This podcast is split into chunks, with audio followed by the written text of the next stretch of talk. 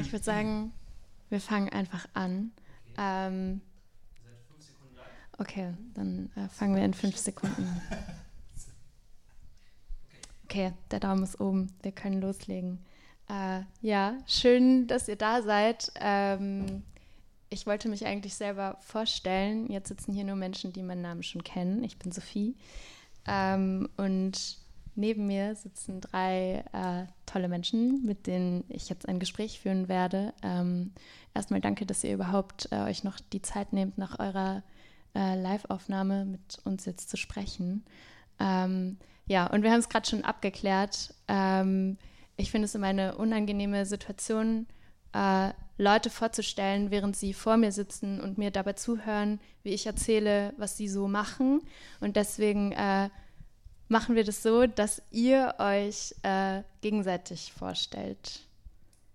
Vielleicht mache ich den Anfang. Äh, ich habe nämlich äh, Fabian und Josephine einander bekannt gemacht und kenne sie wahrscheinlich besser als sie sich jeweils. Deswegen spreche ich von beiden.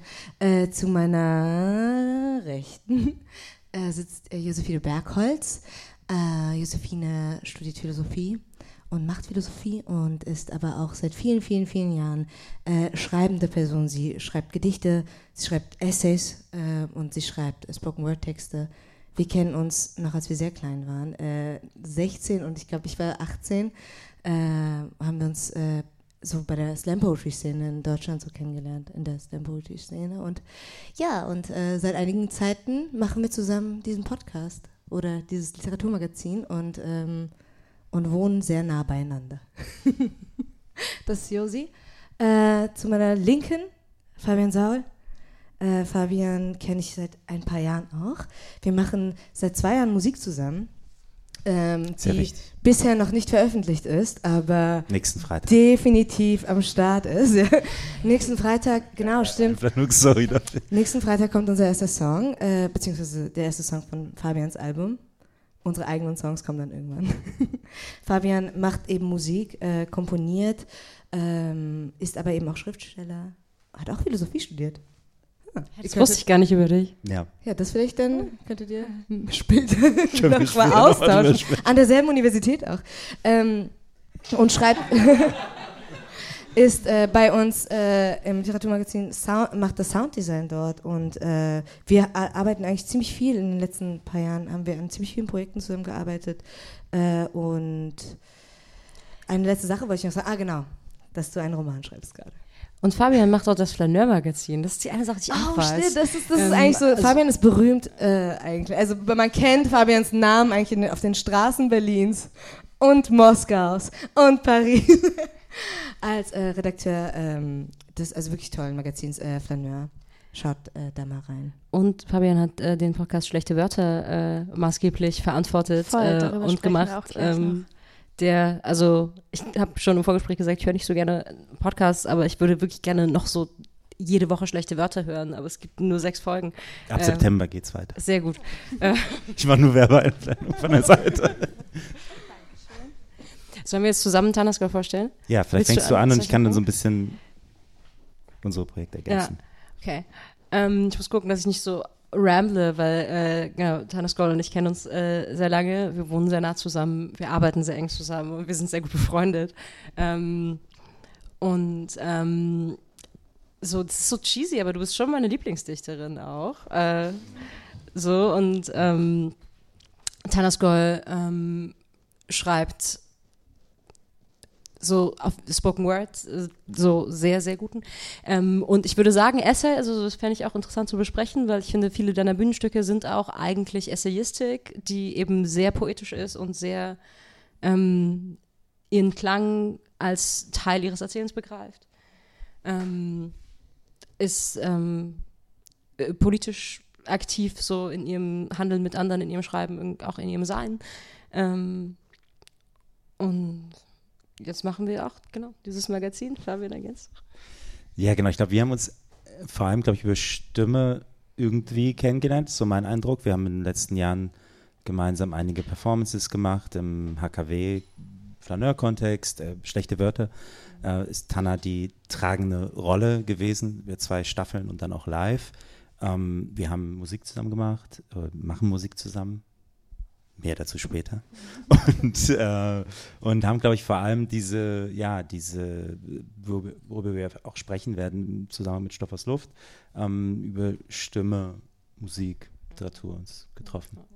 Und so, du lotest eh so sehr, sehr viel das Feld irgendwie von äh, Performance und Literatur und Sprechen und Literatur und kollaborative Arbeit aus, oder? In den letzten zwei Jahren. Also warst du irgendwie in mehreren Theaterprojekten ähm, ah ja, wir haben auch Theater beteiligt in den letzten Jahren. Ähm, du hast irgendwie lange Performance mit MusikerInnen gemacht, irgendwie. Ähm, so viel Arbeit in dem so Bereich Musik, Stimme, Raum. Ich finde, wir können eine Stunde über Tanaskar sprechen. Ich, ja, liebe, äh, ich, ich, ich, dachte auch gerade, ich habe es mir sehr gut arrangiert gerade, dass ich irgendwie kurz zu euch rede und jetzt zwei Menschen über mich. Noch eins. Nein, ähm, Ich habe noch was vergessen. So gestern habe ich eine Rosenlimo gemacht und sie war nicht so lecker wie deine. Okay, also das war viel schöner als und ausführlicher, als ich das hätte machen können. Deswegen, ähm, ja, aber lass uns sehr, sehr gerne über Stoff aus Luft ähm, zuallererst sprechen. Äh, ihr habt das schön, glaube ich, auf eurer Website stehen. Äh, ein Magazin für Texte, die gehört werden wollen. Ähm, genau, und für die, die noch nie, fatalerweise noch nie bei Stoff aus Luft reingehört haben, ähm, es gibt aber ein Thema.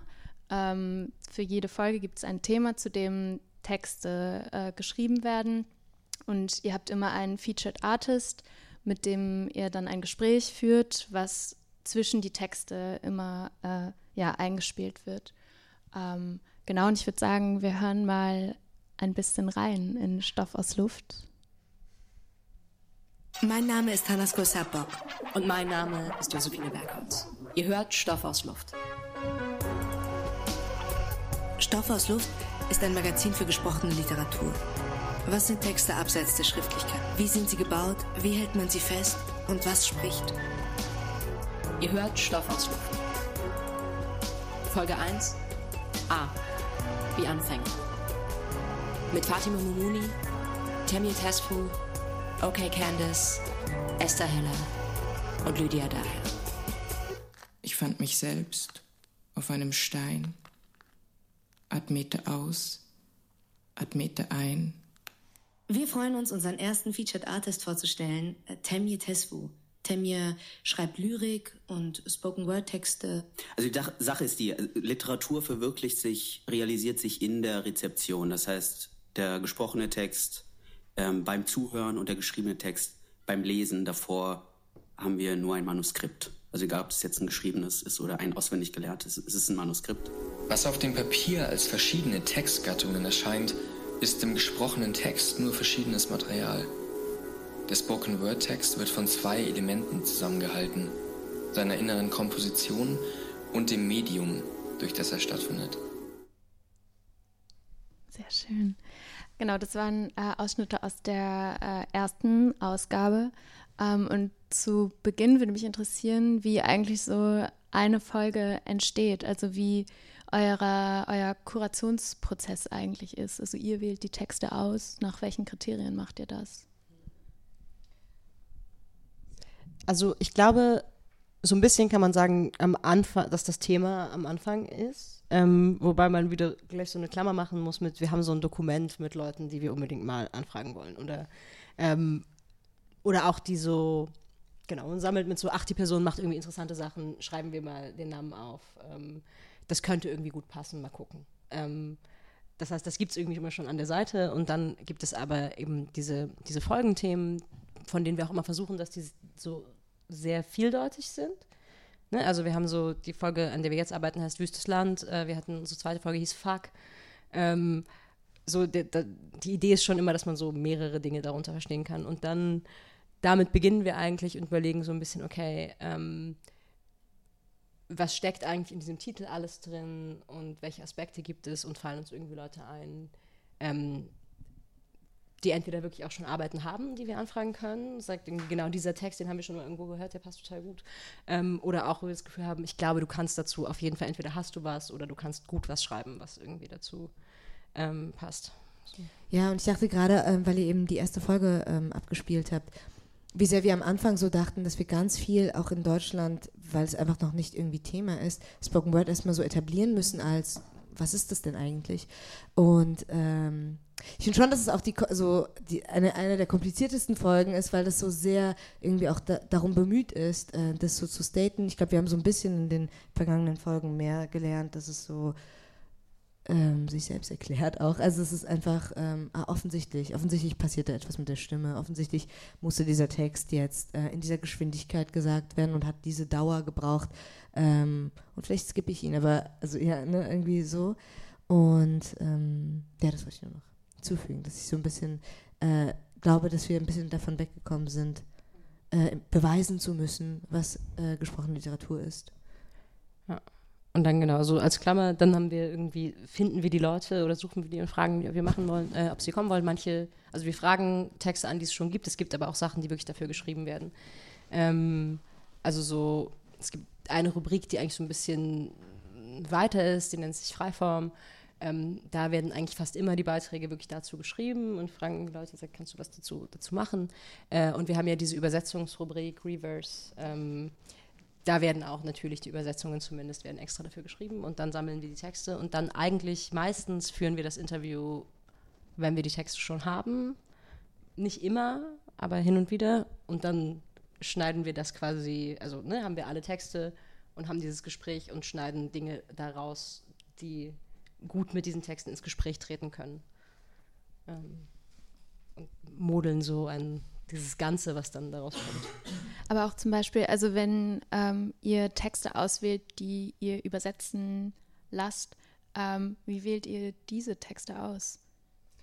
Ähm, manchmal, also bei manchen Menschen fragen wir ähm, ganz dezidiert eine Person, von der wir wissen, dass sie eine Sprache spricht, die nicht Deutsch ist, äh, ob sie denn eine Person aus dieser Sprache kennt, die sie gerne übersetzen möchte. Oder wenn wir eine ganz be bestimmte Person für ein bestimmtes Thema wollen, ähm, aus einer, bestimmten Sprache fragen wir, hey, kennst du jemanden hier in Berlin, kennst du irgendwen hier in Deutschland, der, der deutschsprachige Texte macht und den du so möchtest? Das, das passiert manchmal. Und manchmal äh, überlegen wir uns Kombinationen, wo wir denken, zum Beispiel jetzt bei der, bei der Live-Folge, ich wusste so dunkel, dass Inana und Damon sich kennen und habe aber irgendwie gedacht so, ja, ich glaube, ich glaube, das funktioniert. Ich glaube, da ist irgendwie, und habe sie nochmal gefragt, okay, wie, wie steht ihr zueinander? Und äh, hatte jetzt auch den Eindruck, dass sie so total sich, ähm, das, das ist ja auch ein sehr intimer Prozess, wenn man den mhm. gemeinsam macht. Findet auch nicht immer gemeinsam statt. Auch äh, die übersetzten Texte waren, ich glaube, zweimal von, von, bis, äh, von bereits verstorbenen DichterInnen. Mhm. Ähm, also wir versuchen da auch so ziemlich zu variieren und zu gucken, äh, ja, dass es irgendwie breit bleibt. Wir hatten zum Beispiel e-, eine Komplikation. Das, ist, das, das sagt ja auch, also ähm, es gibt einfach viele Sprachen, die nicht äh, dokumentiert sind, die nicht viel, äh, also wo es nicht viel ähm, auch, äh, die nicht gut, also zum Beispiel, äh, im, es gibt kurdische Sprachen, die äh, teilweise nicht ähm, wirklich dokumentiert sind, die nicht da sind, oder auch kurdische Menschen, die eigentlich dieser Sprache, diese Sprache können müssten, wäre, würde es nicht all diese, äh, all diese ähm, politischen äh, Repressionen, all diese, also diese, diese Gefahr auch geben, diese Sprachen zu lernen, diese Familien, in denen diese Sprachen nicht weiter ähm, beigebracht werden. Und ähm, diesen Fall hatten wir zum Beispiel auch, dass, äh, dass wir eine Person hatten, die Sora nicht spricht und ähm, keine Dichterin gefunden hat, äh, die sie kannte oder also wir haben sie nicht erreicht. Genau, wir haben sie nicht erreicht. Die eine, die aber so ja. der, die Auswahl war nicht so groß, weil ne, weil, weil man sich auch nicht kennt, weil es wahrscheinlich auch nicht so viel, weil es wahrscheinlich gefährlich wäre, wenn man so präsent damit äh, ist und dann haben wir so, so, wir machen manchmal Brückenübersetzungen eben. Also wo dann eine Person im Kurmanji, also was ähm, das Kurdisch ist, was in der Türkei gesprochen wird, ein Gedicht äh, äh, vorgetragen hat und äh, die Person, die äh, Deutsch und Sorani spricht, ähm, das so übertragen hat. Ich wollte es jetzt gar nicht so wahnsinnig kompliziert machen, aber ich meine nur, das ist, ich finde, das ist schon unsere spannendste, eine der spannendsten Rubriken, weil da irgendwie ganz viel mitschwingt äh, und ganz viel mit drin ist. Ja, ja ich fand es ähm, so toll, weil sich da eben ähm, die Qualität diese, dieses Formats irgendwie zeigt, weil es einfach die Möglichkeit gibt, so eine simultane Übersetzung zu machen. Also ihr habt ja dann einmal das Original und dann eben die Übersetzung so drüber gelegt und das ist ja ähm, eigentlich ein Erlebnis, das man so in einem, mit dem geschriebenen Wort einfach nicht, nicht hat. Also du hast jemand, der dir gleichzeitig das Original vorliest ähm, wo ja auch ganz viel drinsteckt, wie klingt eine Sprache, ähm, selbst wenn ich sie nicht verstehe. Ähm, wir haben gerade eben schon auch im Vorhinein äh, darüber gesprochen, weil du es jetzt auch äh, kurz erwähnt hattest mit eurer allerersten Live-Aufnahme. Ähm, genau, eben vor zwei Stunden, glaube ich, war eure erste Aufnahme Stoff aus Luft live. Ähm, ja, wie war das für euch? Wie unterscheidet sich das äh, von euren, von euren anderen, von, von euren anderen Folgen oder vielleicht auch nicht? Ich habe das Gefühl, ich habe so viel geredet, aber ich fange an und du kannst ergänzen. Ähm, ich glaube, das habe ich nämlich jetzt gerade auch ein paar Leuten erzählt. Ähm, das, was mir am meisten Angst gemacht hat, ist, ähm, wir skripten das eben also die Reihenfolge der Texte, die Texte stehen fest, dann führen wir ein Interview meistens eine Stunde lang eben mit der, ein Gespräch, Interview würde ich es nicht nennen, ähm, mit dem Featured Artist und dann schneiden wir dieses einstündige Gespräch eben in ganz viele kleine Teile und wir de facto kommen, glaube ich, 15, 20 Minuten davon vor und die setzen wir dann so assoziativ auch, also wir puzzeln da so die Folge zusammen eben und ähm, da hatte ich große Angst, dass, weil wir diese Möglichkeit ja nicht haben, weil wir müssen, das Gespräch muss so funktionieren, dass es irgendwie überleitet. Ich glaube, so inhaltlich haben wir es dann gar nicht gehalten, ähm, dass es inhaltlich dann passt, aber. Aber das hat viel besser gepasst, also geklappt, als ich es quasi zu hoffen gewagt hätte. Also ich glaube, ne, die eine Angst war so, oh Gott, wir dürfen uns nicht verlabern, weil mit diesem Ding von wir schneiden sowieso zwei Drittel raus. Mhm. Das ist auch schön manchmal, also weil auch irgendwie viele Teile, die, wir, die dann total schön sind, die wir noch verwenden, sind so die, wenn man eigentlich schon gesagt hat, ah, wir machen ja schon mal die Ausnahme auf, aber vielleicht ach so doch noch so eine Sache, wo man schon total am eigentlich schon total erschöpft ist und total totgelabert, dann kommen schon auch manchmal noch, noch schöne Gedanken, aber es war so klar, wir müssen recht konzise bleiben, weil es wird nichts, die Leute müssen sich das alle anhören äh, die Armen. Ja. Und aber ich finde, dass der, irgendwie der Text auch mit den, das Gespräch auch mit den Texten spricht, das hat viel besser geklappt, als ich gehofft hätte. Ja, schon. Und wie war es für dich? Du saßt so hinten, also du musstest ja, also du hast ja auch schon quasi in dem Moment plötzlich einen Arbeitsmodus gehabt, wo so eine Unmittelbarkeit da war. Also das ist ja eigentlich normalerweise nicht so, oder? Wenn du das, also Fabian macht äh, das Sounddesign für Stoff aus Luft. Genau, das ist im Prinzip so, dass ich eigentlich einsetze in dem Moment, wo die Texte da sind, das Gespräch da ist und dann geht es eigentlich darum, Raum dafür zu schaffen. Das ist eigentlich meine Aufgabe. Das heißt, unterschiedliche Stimmen in einen Raum zu bringen, der im besten Sinne auch einer ist, der beweglich bleibt, durch den man sich bewegen kann, wo die Stimmen aus unterschiedlichen Richtungen kommen, wo sie aber trotzdem irgendwie Resonanzen erzeugen. Und ähm, ich würde sagen, dass wir sprechen ja vielleicht später noch über schlechte Wörter, es gibt da gewisse gleich, Parallelen, ja. wobei es schon so ist, dass es natürlich ähm, bei Stoff aus Luft schon auch eine, ich glaube, die Aufgabe des Sounds und die Aufgabe der Musik ist, die Dinge so zusammenzuhalten und gleichzeitig auch, ähm, das war jetzt die Erfahrung aus dieser Live-Folge, dass es eine große, großes Vertrauen in diesen Raum, glaube ich, schafft, dass es äh, Musikalität gibt, dass es ähm, zusammengehalten wird und dass die Dinge nicht zerfallen in Art von so akademische Lesarten, wo ähm, Texte auftreten, die irgendwie, ich weiß, ich, so ungeschützt auf so einen analytischen Blick, mhm. glaube ich, treffen oder Ohren treffen, sondern ich glaube, die eigentlich beschützt werden durch eine andere Ebene, die da ist und die sagt, das hängt hier zusammen, das geht hier weiter, das hat ein Ende ähm, und es ist okay, wenn ihr euch darauf einlasst und jetzt noch nicht alles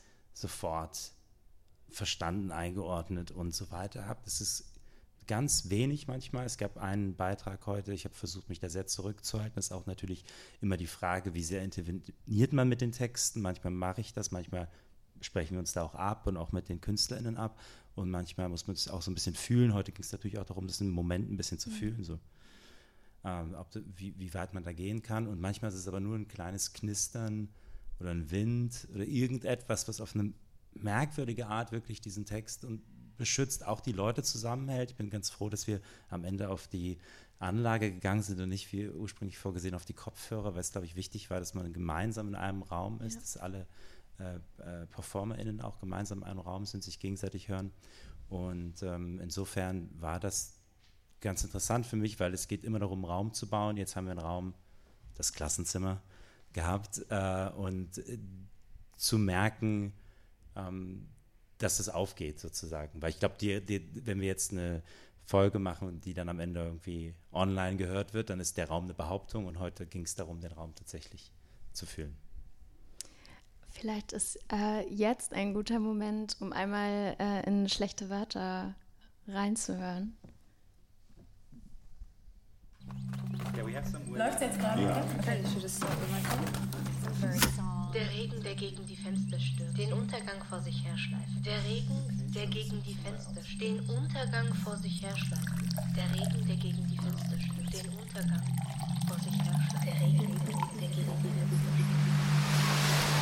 Ilse Eichinger, Ich gebrauche jetzt die besseren Wörter nicht mehr. Caro Starr, Ich weiß nicht, wo die Sätze herkommen. Ich weiß ja noch nicht mal, wie der Satz endet. Taras Korsabak, Ich kauere nachts in verschiedenen Ecken meines Bettes und überlege andere und mich. Ich hatte übrigens gerade einen anderen Ausbruch in der Lunge. Ich meine, ich hatte übrigens gerade einen anderen Auswuchs auf der Zunge. Hallo Fabian, ich ähm, schicke jetzt einmal meine Sprachnachricht. Der Regen, der gegen die Fenster stürzt.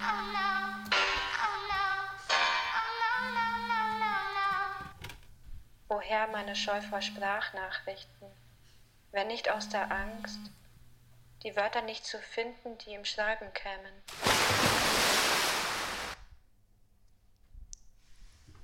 Das ist äh, ein collagenartiger Zusammenschnitt von Tore.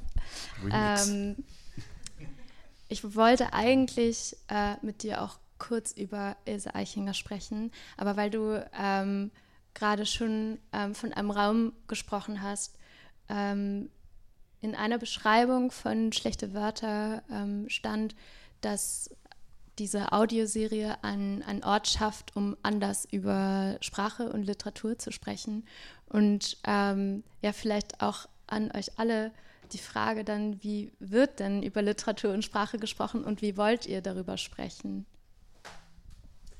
Ich kann es vielleicht kurz, für, weil wir jetzt gerade den Auszug gehört haben, für schlechte Wörter beantworten. Ich glaube, es ging darum, ähm, ja, weil ich jetzt gerade darüber gesprochen habe, was, die, was, die, was der Sound, was Musik machen kann im Verhältnis mit Texten, mit Stimme, als eine Art von ähm, Behauptung eines Raums, eine Behauptung von Zusammenhängen, wobei diese Eichinger natürlich auch beim Herstellen von Zusammenhängen vorsichtig geworden ist. ähm, dass es natürlich aber auch da um Behauptung geht und gleichzeitig aber auch darum geht, dass es eine, diese, diese Draufsicht auf Texte, die sich auch versteckt hinter Verstehen, glaube ich, ist ja auch eine Form, äh, sich abzusichern und gleichzeitig natürlich äh, sich zu woanders zu versichern, sich in Referenzen zu versichern, sich im Verstehen zu versichern, sich in seinem Herstellen von Zusammenhängen zu versichern und so weiter. Ähm, der, die Idee über schlechte Wörter war, wir gehen von einem Text aus, wir sammeln Texte, die sich darauf beziehen, aber eben nicht in dieser, ähm, wie soll ich sagen, in diesem sicheren Abstand, sondern im anderen Abstand, nämlich in einem, der, da steht nicht da dieser Text von 1978 von Elsa Eichinger. Es gibt nicht diese Versicherung, sondern es ist erstmal ein Text, der auf uns trifft, der auf alle Beteiligten getroffen ist, auf die sie reagiert haben, Texte geschrieben haben, Gespräche geführt haben, Sprachnachrichten mit äh, unter, unter äh, größten Ängsten geschickt haben. Und äh, diese äh, meine Aufgabe oder die, das, ich, das Projekt wurde ja am HKW vom, gemeinsam mit Matthias Zeiske äh, angeregt und das war sehr ähm, offen als Prozess tatsächlich. Es ging darum, was würde dieser Text bedeuten, wenn man ihn ernst nimmt? Und was würde aus diesem Text von Ilse Eichinger folgen, wenn man nicht über ihn spricht, sondern so, sozusagen in die Aktualisierung des Texts geht und Literatur macht mit einer Dringlichkeit, die sich nicht irgendwo anders absichert und auch nicht sozusagen in der historischen Referenz, die der Text ja sein könnte.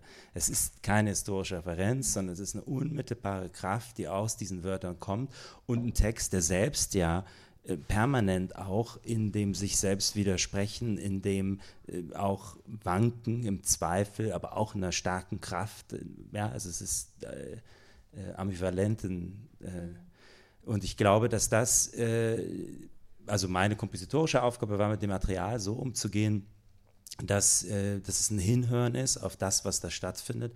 Da sind Menschen, die sind vom gleichen Text ausgegangen und äh, es geht dann darum, diese Resonanzen zu komponieren. Das ist natürlich dann ein künstlerischer Eingriff in das Material, aber einer, der irgendwo stattfinden muss, im großen Vertrauen mit allen Beteiligten, dass das im besten Sinne aller Beiträge passiert und im Hinblick darauf, nicht sich zu versichern, sondern sich in die unmittelbare Erfahrung, räumliche Erfahrung, ich weiß nicht, man kann den auf, alleine auf Kopfhörern hören oder gemeinsam hören oder wie auch immer, aber es gibt eine Unmittelbarkeit der äh, sinnlichen Erfahrung, die, glaube ich, dichter bei dem Text, bei dem, was er vielleicht äh, als Programm bedeuten könnte, ist, als äh, eine sichere Lesart.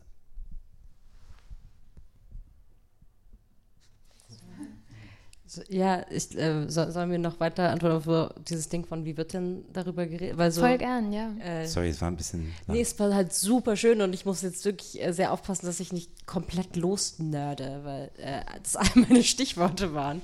Ähm, also ich habe das Gefühl, es gibt so ein, äh, eine, äh, ein Ding in, in Deutschland und sicherlich nicht nur hier, so ähm, Sachen, zum Beispiel auch Literatur, ähm, basically wie Gegenstände zu behandeln, aber auch nicht nur Literatur, auch seine eigenen Kinder und seinen Partner und ähm, die Wahrheit. Also so eine, das, darüber habe ich meine Bachelorarbeit geschrieben, so, ähm, dass es so eine, ähm, so eine Tendenz so gibt, zu denken, wenn etwas fest ist, dann ist es wahr und dann ist es gut und wenn etwas unver also so Sachen sehr sehr stark zu vergegenständlichen und sie dann für vertrauenswürdig zu halten und sehr fixiert zu sein auf Sachen, die abgrenzbar sind, die kontrollierbar sind, die nicht zurücksprechen und die besitzbar sind.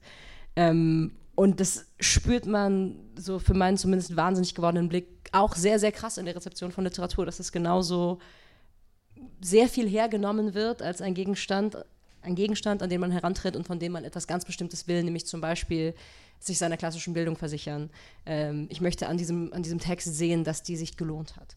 Ähm, und ich möchte daran zeigen können, dass ich die habe und das soll die Arbeit wert gewesen sein. So, das ist dieser eine Punkt. Also ich, und auch ich möchte diesen Text ähm, ich möchte eine gewisse Kontrolle über den haben, die eben genau darin liegt, so diese Referenzen zu entschlüsseln und sich dann irgendwie, dann hat man, dann hat man so eine Katharsis, weil man hat etwas verstanden oder etwas gelernt, aber das, was man da gelernt hat, wusste man eh schon von, von, von vornherein eigentlich. Ähm, und so dieses Wagnis zu sagen, ich weiß überhaupt nicht, wie mir geschieht in diesem Text, ist, glaube ich, Leuten oft sehr ähm, sehr gruselig und das bricht mir auch manchmal das Herz, weil Leute irgendwie an Texte rangehen und sich dann wirklich auch dumm fühlen, weil sie, sie möchten eigentlich aus ihrer Bildung einen Schlüssel haben, mit dem sie den Text aufmachen, dann machen sie, dann öffnen sie den und dann ist da die Botschaft. Und die ist dann schön, wir sind alle Menschen oder man irgendwie soll nicht schlecht zu Leuten sein oder was auch immer.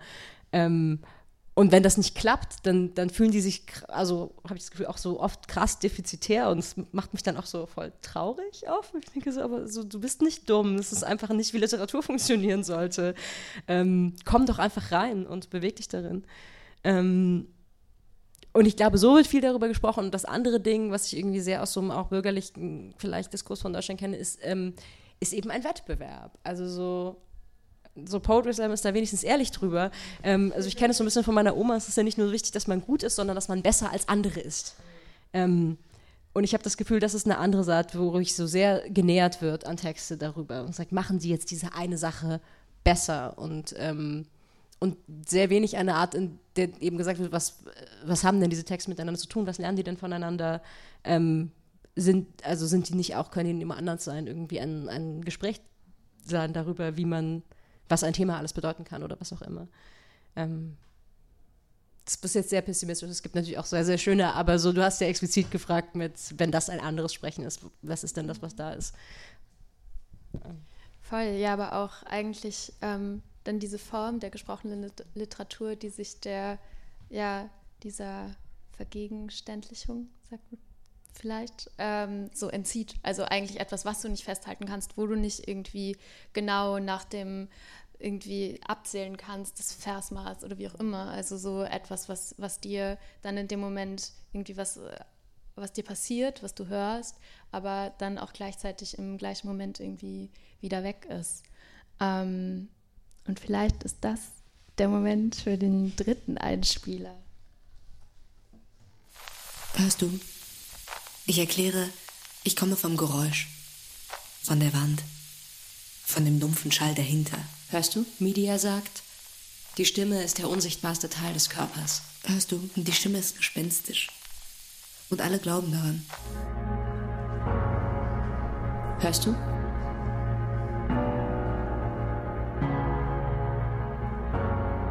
Hörst du mich? Ihr hört Stoff aus Luft. Diese Frage ähm, ist ja irgendwie so ein wiederkehrendes Motiv in allen Folgen Stoff aus Luft.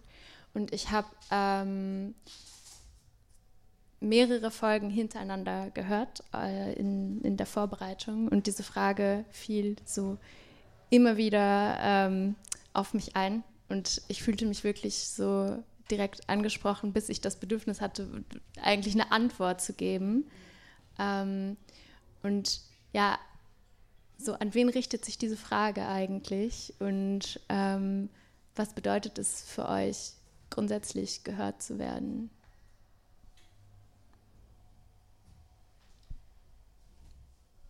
Ich habe äh, heute Morgen, äh, heute Mittag schon von so einer Erfahrung gesprochen und äh, ich basiere das jetzt mal da auf dieses Ding. Ich glaube, gehört werden im Sinne von mit dem Wohlwollen, dass, dass man tatsächlich etwas, dass ich mich tatsächlich dir zuwende, dass ich tatsächlich mir diesen Text angucke, in Anbetracht der Tatsache, dass ich ihn vielleicht nicht verstehe, dass ich vielleicht nicht mehr die Sprache verstehe, dass ich irgendwie ähm, mich mit einem Vertrauen darauf einlasse, dass wir uns irgendwie schon verständigen werden können. Also irgendwie so, dass es einen Bereich gibt zwischen meinen Augen, meinen Ohren und meinem Kopf, in dem ich noch einen weiteren Eingang habe, wo etwas reingehen könnte. Also irgendwie so. Wir haben auch schon, also ich meine, natürlich ist es auch äh, kein barrierefreies. Also es ist, es bedarf natürlich, also man muss natürlich die, auch die Fähigkeit. Also?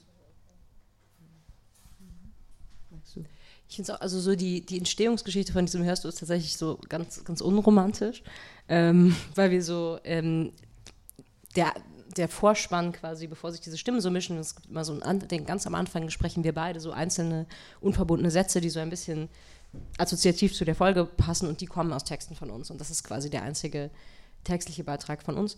Ähm, und diese ersten Hörstus, die sind aus der allerersten Folge und kommen, glaube ich, aus dem Text von dir. Ähm, und die sind so, äh, hat Fabian ein bisschen eigentlich übernommen und irgendwie ins, ja, die sind halt immer drin, weil das, also macht irgendwie Sinn. Ähm, und da kannst du voll gerne auch dann vielleicht gleich erzählen, wie diese Entscheidung kam. Aber ich finde auch so ein bisschen so, ähm, das hat irgendwie auch so eine Zärtlichkeit. Ähm, und ich, ich mag, also eine Sache auch, die ich an diesem Medium so mag, ist, dass viele hören das ja irgendwie auch mit, mit Kopfhörern und es ist, so, es ist so nah an diesem Ohr dran und es ist irgendwie schön.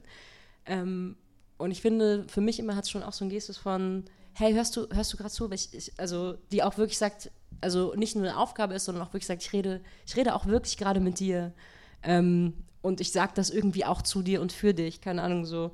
Äh, mein, mein Neffe ist äh, zwei und ähm, der macht viel Quatsch und so. Und ähm, tatsächlich so, hey, hör, hörst du mich gerade, ist so ein bisschen auch immer der, der Marker für, hey, das ist jetzt wichtig.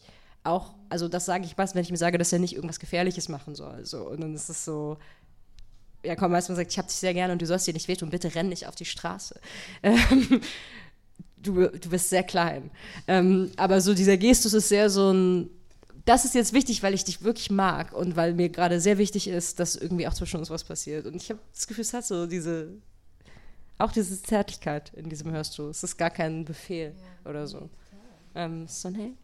Ich finde auch, dass es so also es gibt ja manchmal so kleine Momente an Textbeiträgen, Musiken, Sachen, die man hört, die man dann irgendwie, denen man sich so zuwendet und die man irgendwie zu so einer eigenen Sache, und so war es mit diesem mit diesen Ersätzen von euch, dass ich irgendwie gemerkt habe, das funktioniert, dass die wiederkehren. Ich glaube, einmal war der Vorteil, dass man so ein 45 Minuten in Stoff aus Luft verbringen kann, dass man, glaube ich, häufig auch abdriftet, woanders ist, man trotzdem noch in diesem Soundbett ist. Ich weiß, comes as a great shock. To, aber die, diese ist, äh, man, und dann wieder so eine sanfte, hörst du, bist du noch da und jetzt nicht als ein Vorwurf, hast du es gerade gehört, sondern mehr im Sinne von, man ist noch dort. Und ich glaube, dass dieses Abdriften, Wiederkehren und diese Bewegung, die ähm, einfach, glaube ich, bei allen Menschen passieren, wenn wir uns länger als 15 Sekunden auf etwas konzentrieren, ähm, dass, dass das eigentlich sehr schöne Bewegungen sind, weil ich glaube, wir, wir sprechen hier sehr stark, also ohne dass ich jetzt das zu einem Gespräch über AI, AI machen möchte, aber äh, sehr stark über sozusagen die ähm, große äh, ja, wie Dinge, Prozesse effizienter sein können, schneller sein können. Und äh, das Interessante ist ja tatsächlich, dass es dieses Abdriften etwas ist, was man gar nicht anders abkürzen oder darstellen kann. Das, was im Kopf eines Menschen passiert, während sie das hören. Und selbst wenn sie kurz woanders sind, diese Assoziationen, die da auftauchen, das, was da passiert, das ist das Eigentliche, was passiert. Und das ist nicht, ich meine das nicht als eine Negierung des Textes, der passiert, weil der ja trotzdem gehört wird. Und ich glaube, der wird trotzdem gehört. Das ist, glaube ich, nichts, was sich ausschließt, dass ich sozusagen woanders hingehe. Und trotzdem ist da noch diese Stimme. Und ich könnte an diesen Ort, wo immer ich da gerade hingehe, nicht anders gelangen. Und ich glaube, das ist eine große, wirklich äh, Fähigkeit, äh, die die Menschen haben, äh, eine große sozusagen magische Fähigkeit, das äh, zu können. Und ich glaube, dieses Hörst du ist wie so eine Art sanfte, das ist wie wenn eine Meditation so vom Atem abgewichen ist und man wieder so, okay, kommt zurück, so. Und dann geht es weiter. Aber ähm, so empfinde ich das.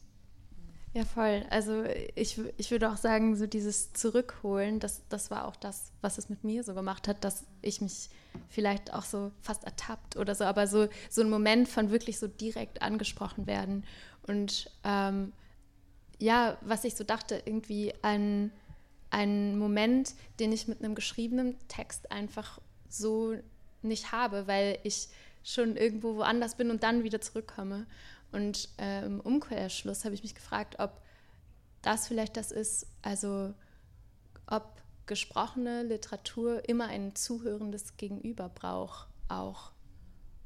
Also das Gleiche könnte man ja auch bei, bei einem schriftlichen Text fragen, aber so, weil es eben doch irgendwie durch die Stimme eine andere Verbindung hat ich weiß gar nicht, ob das am Ende eine Antwort sein wird, aber ich finde es zum Beispiel, ich habe jetzt gerade bei deiner Frage gedacht und ich finde es so ähm, sehr spannend, ich das Gefühl habe, dass dieses auch, zum Beispiel dieses Hörst du, mir auch irgendwie Spaß macht, weil es was ausdrückt, also das Gefühl, was explizit macht, was man immer spürt beim Schreiben. Es ist ja irgendwie so heartbreaking, man irgendwie, ne, das dauert so lange und es ist schwierig und es tut so weh und man, man tut diese, diese Sachen darunter und man weiß ja irgendwie nie so arg, wo sie landen und so ähm, in einer, ich glaube in der vierten Folge hat äh, unser, unser Gast da, Media Mahmoud, hat an einer Stelle, ähm, das haben wir auch irgendwie drin, ich weiß gar nicht, was die Frage, aber, aber sie erzählt irgendwie von diesen Sätzen, sie sagt diese Sätze so, schläfst du schon, bist du noch da? Das sind so die äh, most heartbreaking Fragen eigentlich, weil man kriegt entweder ein Ja oder keine Antwort. So, ähm, sie hat das dann so erzählt. Und ich habe das Gefühl, so dieses auch immer obsessiv überholte, hörst du mich eigentlich, hörst du mich, kriegt es gerade irgendjemand mit? So, das ist ja das, was man eigentlich immer, also so, ich glaube, jeder Text braucht einen Gegenüber eigentlich und braucht einen Zuhörer und ist irgendwie so ein verzweifelter, total süßer Versuch irgendwie mit Leuten, ähm, Leuten nah zu sein und in einen Austausch zu treten und sich ihnen zu geben und ge genommen zu werden und mhm. was von ihnen zurückzukriegen. So. Ja, und, also, und das entspricht ja total dieser Idee von, also die wir ja bei Spoken Word die ganze Zeit parat haben, die, glaube ich, oft so, wenn es kritisiert wird, so sehr ähm, weggenommen wird, dass der, der, Text muss irgendwie von selbst funktionieren, bla bla. Aber ich glaube, die, diese Gewissheit, die wir haben, der Text funktioniert zwischen dir und mir, also der funktioniert an dem Ort und ich brauche dich dafür. Also ich, auch wenn das eine Audioaufnahme ist und die durchaus da ist, auch ohne dich, so ich, ich, ich brauche das schon, dass du den hörst. Und ich muss dieses Du, ich muss mich nicht nach diesem Du richten, wenn ich den Text schreibe. Aber sobald ich ihn spreche, sobald ich ihn irgendwo abgebe, meine ich das schon. Also, ja. Ähm, ich würde, ich habe noch zwei Fragen und dann entlasse ich euch auch, weil ihr habt äh, einen leeren Magen. ähm, ich würde total gerne über den äh, Begriff der Stimme sprechen oder über Stimmen, weil das ja irgendwie in, in der Literaturwelt so was ist, was irgendwie in verschiedenen Kontexten so gemeint wird. Also so jemand hat, eine, eine Autorin hat ihre Stimme gefunden oder jemand ähm, bekommt eine Stimme im Sinne von jemand findet Gehör oder ähm, genau, und bei euch ist es ja aber so die physische Stimme, also so man, man hört jemanden lesen. Und Hannaskal, du hattest eben in dem Gespräch mit ähm, Amir äh, gesagt, dass du ähm, es unabdinglich findest eigentlich, äh, dass du deine Texte liest. Also du äh, könntest nicht einen Text von dir abgeben und von einer anderen Person performen lassen. Ähm, ja, und ich habe mich gefragt, was passiert eigentlich genau mit einem Text, wenn er gelesen wird und ist immer wichtig, wer ihn liest? Ja, also ich, ähm, ich glaube so in Hindsight. also, äh, erstens, glaube ich, war ging es mir schon auch hauptsächlich um Spoken Word. Aber wenn ich jetzt so neben dir sitze, Josi, und auch so denke, so wie oft du mir ja schon meine eigenen Worte sozusagen entgegengelesen hast und ähm, und ich glaube schon, dass es da auch eine, eine Schönheit darin gibt, äh, diese Worte aus einem anderen Mund zu hören. Ich glaube, ähm, ich glaube aber, es hat sowas mit einer sehr starken Intimität zu tun. Und ich glaube, dort, wo ich mich wehre, ist es wahrscheinlich, wenn ich, wenn ich nicht, also es gibt so viel, es gibt eine andere Ebene als nur den Text, in dem man das versteht. Also ich glaube, da schwingt so viel mit und ich glaube, weil du weißt, was da mitschwingt, kannst du es übersetzen und nicht so machen wie ich. Aber trotzdem, weißt du, aber wenn, ich glaube, deswegen kann ich es nicht so gut abgeben. Ich glaube, ich habe die Frage gerade so ein bisschen, äh, aber aus den Augen verloren. Aber Ach, das ist okay. Ähm, ähm, ja, also so diesen, diesen, der Akt des Vorlesens, ja. so was passiert mit, mit dem Text. Hm. Ich glaube, eine Sache, die ich so noch vor dem Vorlesen irgendwie hinzufügen möchte, warum ich zum Beispiel auch finde, dass gesprochene Literatur so, dass die Stimme, dass die, dass die einen Text macht, ist auch, weil, also weil ich schon auch aus einer, zum Beispiel auch allein aus einer Familie komme, in der nicht alle lesen und schreiben können, oder also so in der älteren Generation, das ist, das ist, ähm, das ist als Kind das Erste ist, was du hörst. ist ja nicht, du liest ja keinen Text. Die, die Texte, die du dir merkst als Kind, also die Dinge, dieses, diese gesamte Idee von, dass es eine Stimme gibt, die dich begleitet und die in deinen Kopf reingeht und die irgendwie da Bilder aufmacht und dass es das gibt. Ähm, ja, also manchmal frage ich mich, muss es, muss es den Text denn geben überhaupt als Schrift? also so, mhm. äh, äh, es ist so viel von dem, ich muss, ich muss aufschreiben, weil ich einfach eine flüchtige Konzentration habe. Aber wenn, wenn, wenn, wenn ich ein besseres Gedächtnis hätte, würde ich vielleicht ich will nicht schreiben. ja. Mm. ja. Also so auch was passiert damit ist, glaube ich, also das ist so ein bisschen banal vielleicht, aber so, ich glaube auch eine Sache ist so, ne, wir kennen das so wie, also jede, jedes Lesen eines Textes tatsächlich, das ist so wahrscheinlich Literaturseminar one oder ich habe Literatur nicht, also das nicht wissenschaftlich studiert, keine Ahnung. Ähm, aber es ist schon so, ne, jede, gerade bei Gedichten, die so eine offene Form sind, jedes, jedes Lesen davon schafft irgendwie einen eigenen Text ähm, und einen neuen. Und das Vorlesen ist tatsächlich eine Explizierung davon. Mhm. Also, und der man das, glaube ich, anmerkt. Also, ne, wenn jetzt de, der gleiche Text von fünf Leuten irgendwie für still gelesen wird, dann, ist, dann lesen die tatsächlich jedes Mal ein bisschen anderen Text. Aber das kriegt man halt nicht mit. Das merkt man dann halt, wenn sie sich darüber unterhalten vielleicht und merken, ah, ich habe das ganz anders verstanden. Ähm, aber wenn verschiedene Leute diesen Text vorlesen, dann werden die verschiedenen Texte, die in diesem Text sind, ähm, explizit. So und auch hörbar. Und natürlich ist das ein Anteil. Ähm, und dann, glaube ich, zum Beispiel gerät man auch in die Gefahr, wenn jemand anders diesen Text liest, dass man irgendwie so krass damit konfrontiert wird, so unausweichlich, dass jemand den anders liest und einen ganz anderen Text in diesem Ding sieht, das man geschrieben hat, als man selbst. Und so, ich glaube, so immer mit so Lesarten, wenn Leute so sagen, das habe ich da rein interpretiert, da versuche ich immer so sehr frei zu sein, so sehr zu sagen, meine Lesart ist nur eine Version des Textes und das ist nicht die erste und es ist nicht die beste und was ihr darin seht, ist genauso legitim, aber es ist natürlich auch was anderes, wenn du das wirklich so vor deinen Ohren hast. Und denkst du, nein, nein, nein, das ist aber falsch, das ist nicht mein, das ist nicht mein ja. So. Hey, das stimmt, du hast eigentlich total recht. Also ich glaube ich äh, glaube schon auch, dass es äh, dieses, die Neugierde weiter zu haben, irgendwie mehr von dem zu lernen, was du selber irgendwie geschrieben hast. Ja, aber klar, Weil, es ist halt schön, wenn das was ist, was dir dann gefällt. Also wenn jemand das so ja. liest und denkst so, wow, so wie du meinen Text verstehst, ist der viel schöner, als so wie ich den selber verstehe. Aber ja. wenn jemand den auf eine Art versteht, die ich scheiße finde, ist das, das natürlich schrecklich. So, ja, und das ist auch eine Erfahrung, die wir viel gemacht haben. Also wir, wir haben ja, also über, über diese vielen, vielen Jahre, die wir auf der Bühne gestanden haben und Texte gemacht haben, ja ständig die Konfrontation direkt auch mit Menschen, die, die kommen und äh, ein Feedback geben, das durchaus nicht den Text richtig. Ja. Weißt du, ich meine, also, es stimmt schon. Das ist, ja.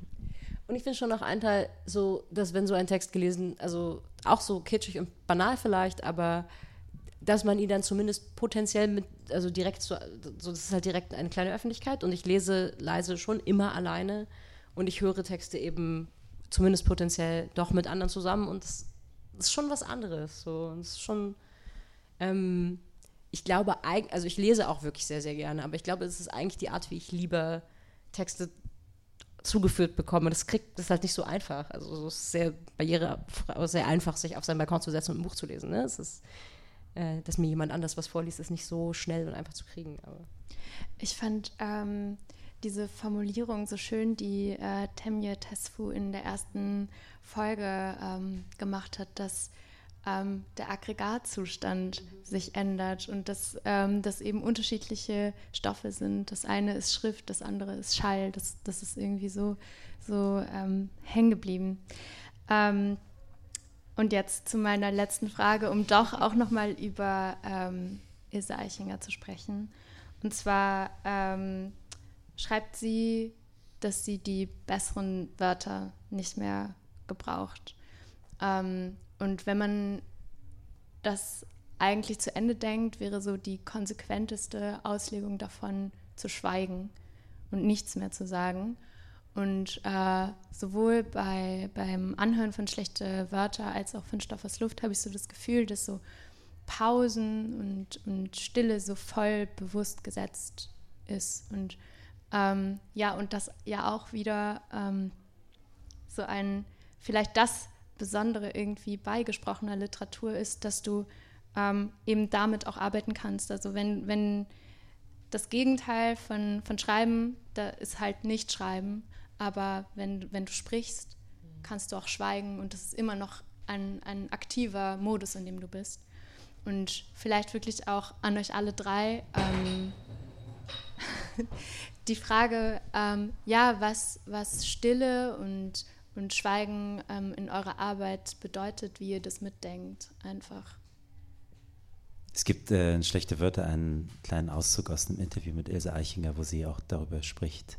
Ähm, sie vergleicht die Literatur, das Schreiben mit anderen Kunstformen, dass man ja auch einem Maler nicht sagen würde, er hätte doch was anderes mit den Farben tun sollen und, dem, so weiter. Und dann sagt sie, aber es ist doch niemand äh, darüber Sprich, dass die Sprache doch auch ein Mittel zum Schweigen sein könnte zum Beispiel. Und ähm, ich glaube, dass das äh, mir jetzt gerade kam, als wir darüber über die Stimme gesprochen haben, dass natürlich, es ist natürlich auch Musik. Also äh, es ist, fällt natürlich schwerer bei einer Sprache, die man versteht, äh, diesen Kontakt herzustellen. Es ist mhm. einfacher in einer Sprache, die man nicht versteht. Oder wenn man vielleicht eine Sprache, die man versteht, von weitem hört, kann man diese sinnliche Erfahrung so ein bisschen simulieren, wenn man es nicht wirklich verstehen kann, was gesagt wird, was die Musik bedeutet.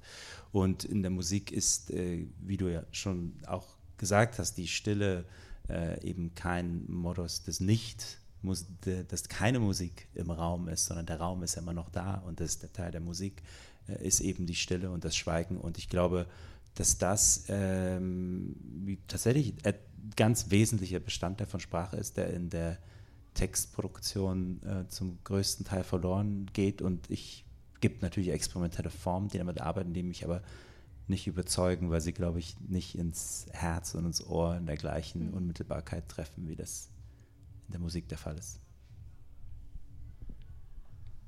du noch kurz ähm, ich weiß gar nicht, ich glaube, dass ich die Diagnose gar nicht teile.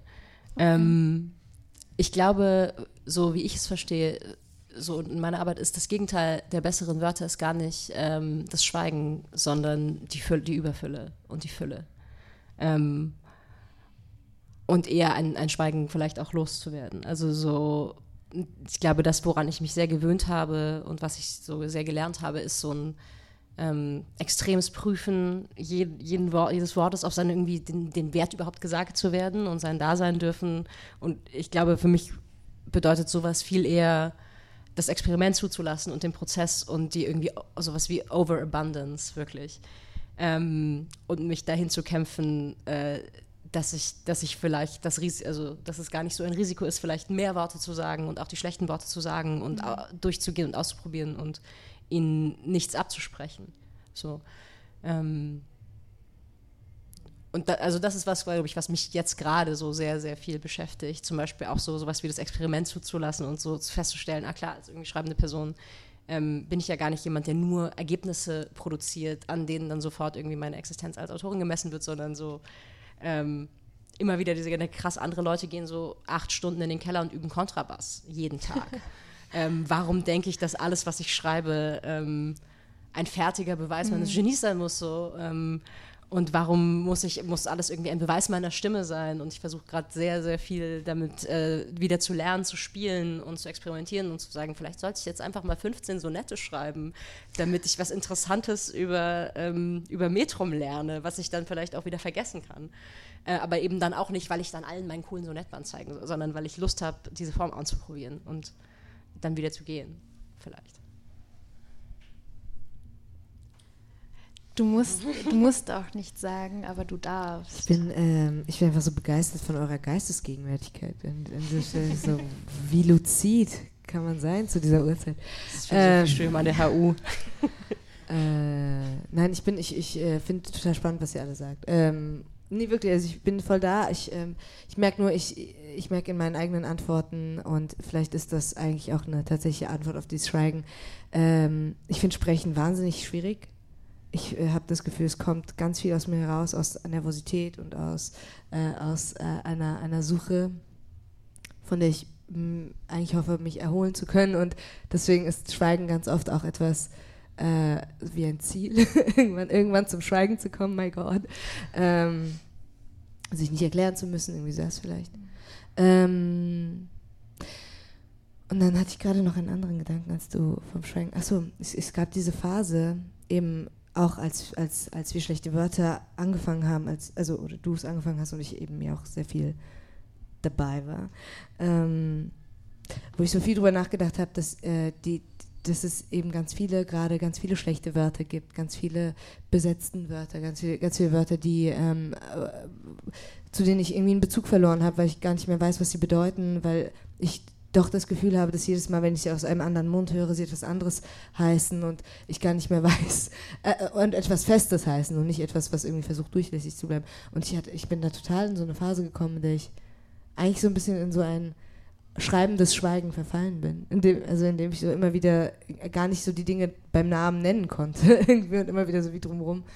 Ähm, so, das ist, glaube ich, alles, was ich gerade assoziativ dazu sagen kann. Ich kann das nicht bündeln. Vielleicht kannst du das für mich machen.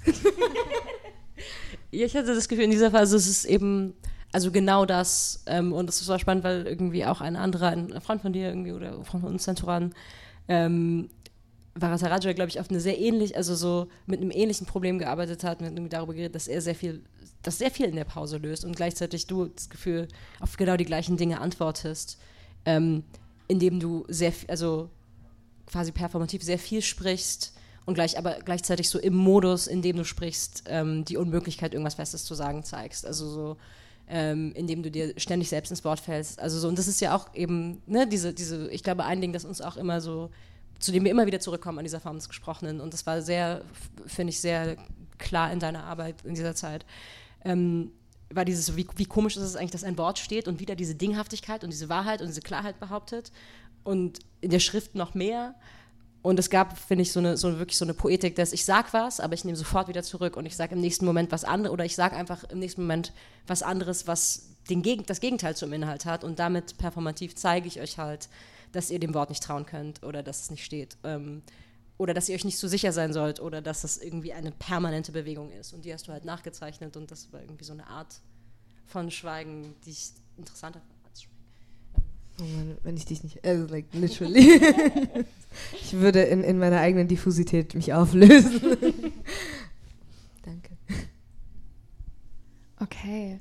Ähm, es war sehr, sehr schön mit euch, euch zuzuhören. Ähm, und ich würde sagen, ich entlasse euch jetzt kümmert euch äh, um euer Abendessen. Wir wirken sehr hungrig, ja. Nee, aber sehr ich hoffe, wir lallen nicht oder so. ich habe hab auch ein bisschen Angst.